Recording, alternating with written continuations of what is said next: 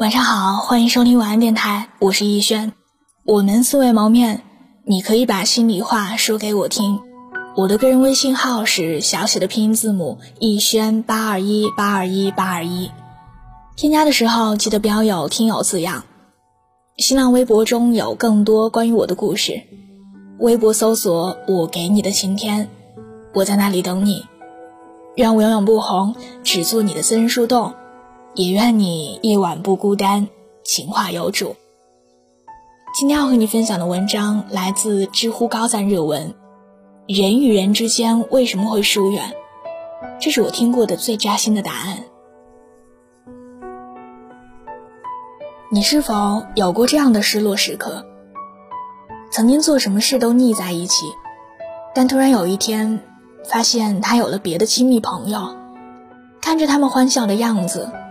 你的心仿佛被针扎过，曾经你们无话不说，很长时间之后，你打电话叙旧，他淡淡的一句：“你有什么事儿吗？”让你兴奋的心情瞬间跌入冰窖。很多时候，我们都不愿意承认友情如同凤梨罐头，也会过了保质期。我们总以为曾经那么好，那就永远不会疏远。但事实证明，曾经那么好过是真的，但现在我们再也回不去也是真的。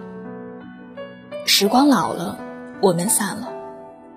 去年年末，我参加了初中同学聚会，大家对这次聚会充满了期待，毕竟这么多年，很多同学都没有见过面。可是碰在一块儿，才发现大家都已经聊不到一块儿了。问完工作和房子，加了一圈微信之后，大家都心照不宣地玩起了手机。即便在聊的，也是一张口就是吐槽老公孩子，几乎没有了共同话题。之后大半年里，跟很多老同学的交往只剩下，帮我砍个价，帮我孩子投个票，然后就没有然后了。你爱谈天，我爱笑的年少时光里。我们扎堆聊偷偷在上课时间看的小说，聊最红的电视剧，聊隔壁班的女生和白发的先生。我们的同窗毫无防备，掏心掏肺。那时候我们信誓旦旦，要做一辈子的好朋友。我要帮你披上婚纱，你要做我女儿的干爸爸。可是，当来年陌生的是昨日最亲的某某时，我们也只能唏嘘感叹，为何旧知己在最后变不到老友？知乎上有一个问题：好朋友为什么逐渐疏远？有一个高赞回答：渐老的岁月和渐远的三观。听起来很是扎心。正如电影《千与千寻》中所说：“人生就是一列开往坟墓的列车，路途上会有很多站。”很难有人可以自始至终陪着走完。在我们短暂而又漫长的人生里，迎来送往是常态。人生海海，据说我们一生会遇到八百二十六万三千五百六十三人，会打招呼的是三万九千七百七十八人，会和三千六百一十九人熟悉，会和二百七十五人亲近。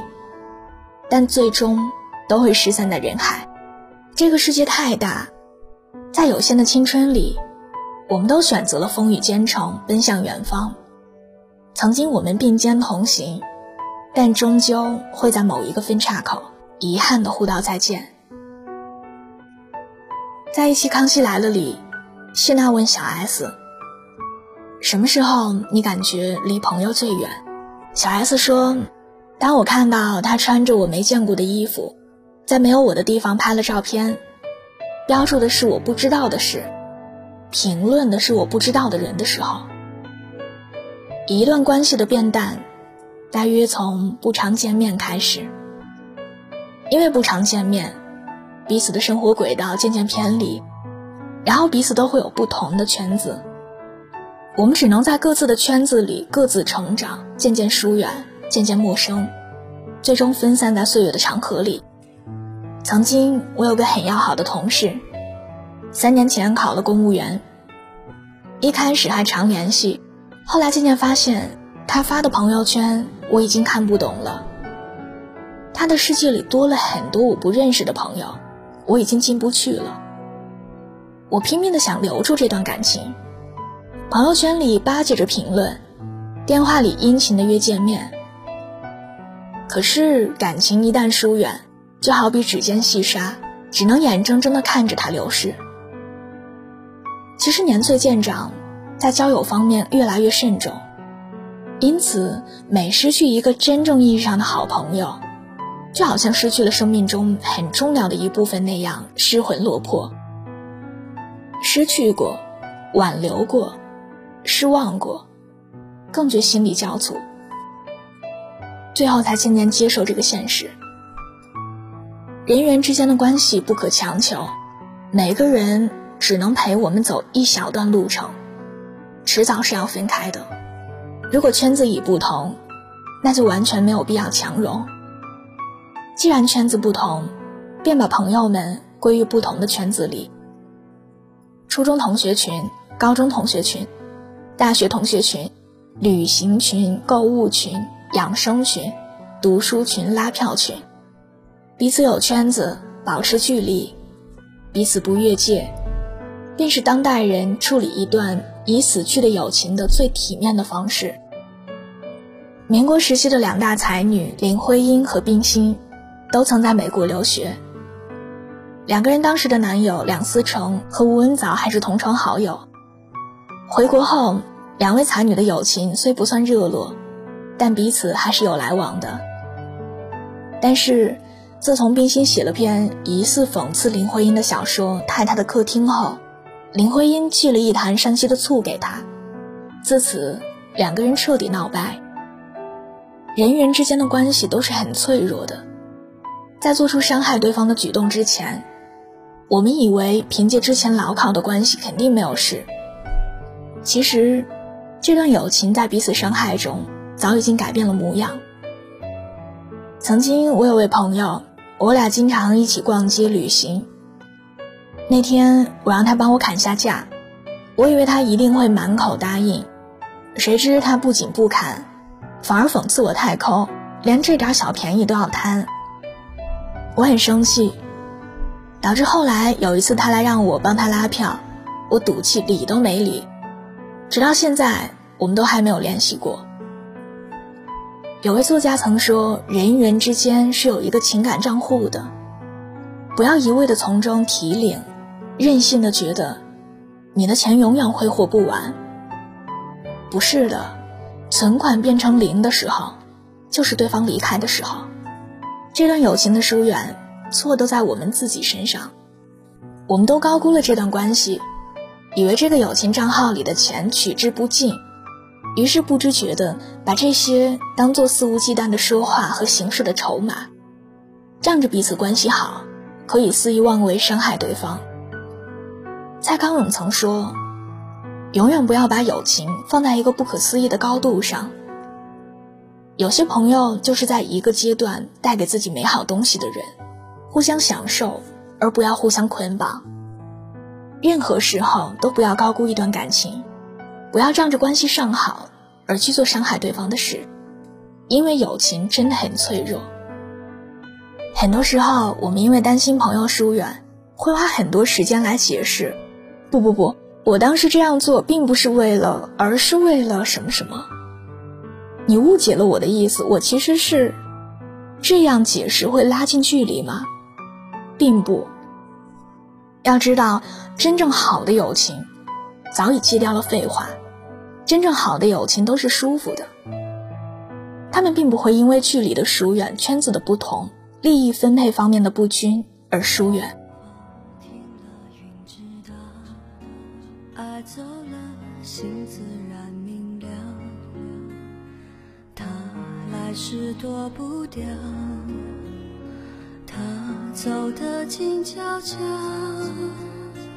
你不在我预料扰乱我平静的步调怕爱了找苦恼怕不爱睡不着。我飘